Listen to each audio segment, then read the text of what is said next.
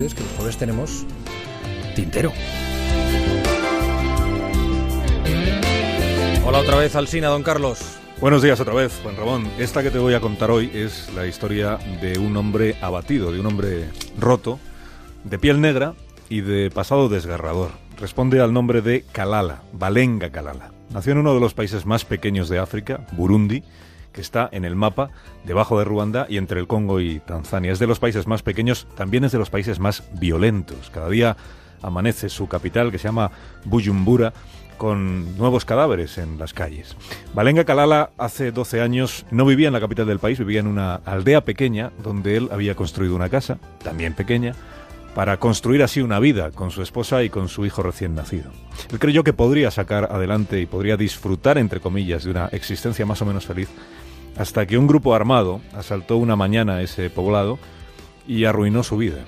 Mató a su esposa y mató a su hijo. Ese día Kalala se convirtió en un hombre viudo por primera vez y también en un hombre decidido a salir de Burundi e iniciar otra vida en otro lugar. Él escogió Australia y llegó a ese país como refugiado en el año 2004.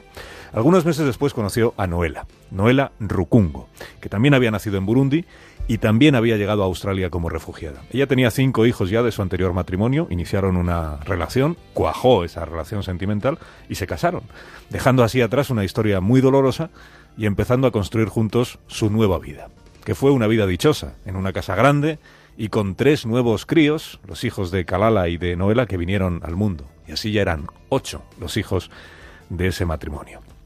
Si esta fuera una historia con final feliz, Juan Ramón, pues terminaría aquí.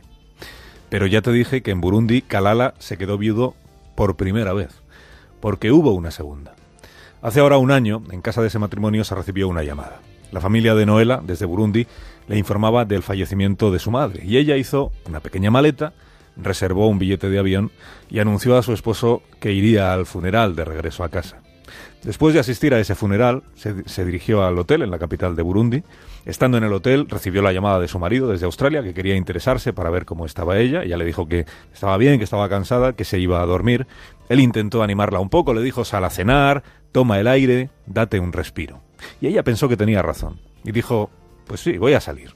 El empleado de la recepción del hotel contó después que, en efecto, vio salir a la mujer a la calle. Y después de eso, ya no se supo nada. El hermano de Noela llamó al día siguiente al marido para decirle que ella no había vuelto al hotel, a la habitación, que estaba desaparecida, que si podía enviarle unos cientos de dólares para poder pagar a un detective porque él, el hermano, empezaba a estar preocupado. Y el marido dijo que él lo estaba todavía más, allí a miles de kilómetros de distancia, ¿no? sin saber qué ha sido de su esposa, qué ha sido de ella y qué puedes hacer para encontrarla. Pasaron varios días sin noticias de Noela. Kalala, el esposo, reunió a sus hijos para contarles que ya no había más esperanza. En Burundi se había producido, les dijo, un terrible accidente y su madre había perdido la vida. Eso mismo se lo contó a los amigos y a los vecinos. Roto de nuevo este hombre, abatido, desgarrado por haber perdido a su segunda esposa. El funeral sería al final de la semana en una iglesia pequeña que a los dos les gustaba. Ese día, a la puerta de la iglesia, Balenga Kalala recibía pesaroso a los amigos del matrimonio. Qué pérdida tan terrible, nunca la olvidaremos. Entonces un coche se detuvo. Un coche se detuvo en la calle, se abrió la puerta de ese coche y descendió una mujer que se acercó a paso firme hacia, hacia el marido.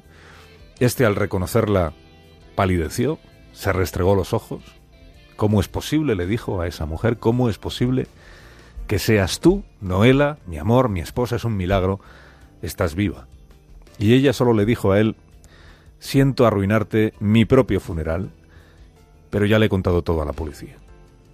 El día que desapareció en Burundi, Noela Rukungo abandonó en efecto el hotel para tomar el aire, como le había insistido en que hiciera su marido.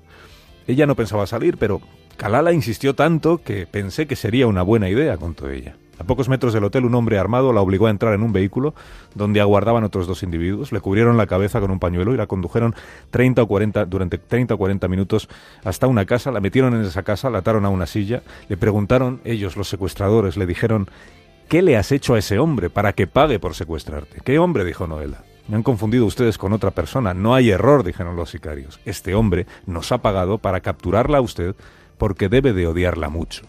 Y ella preguntó de nuevo, ¿de qué hombre me están hablando?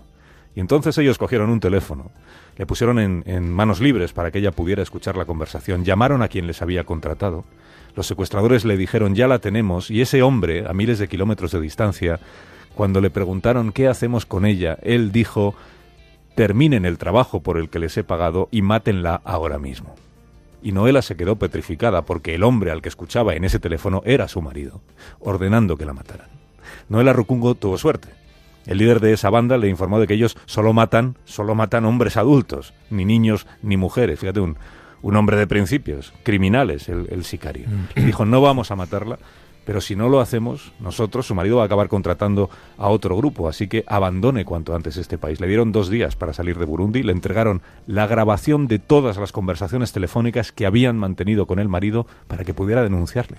Noela solo avisó a dos personas de que estaba viva, a su hermano y al pastor de su iglesia en Australia. Le dijo, siga usted adelante con el funeral, no le cuente a nadie que en realidad estoy viva.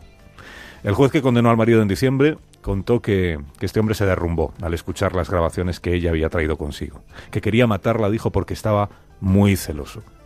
Quizá lo único que quería era librarse de ella. Hoy cumple ya condena por conspiración para asesinar. Y Noela Rucungo, con sus ocho hijos, dice que todavía está reconstruyéndose a sí misma. Me mantengo en pie, le ha dicho a la BBC, como una mujer fuerte que soy y ahora más viva que nunca. Gracias, Carlos Alsina. El tintero a las 12 y 19.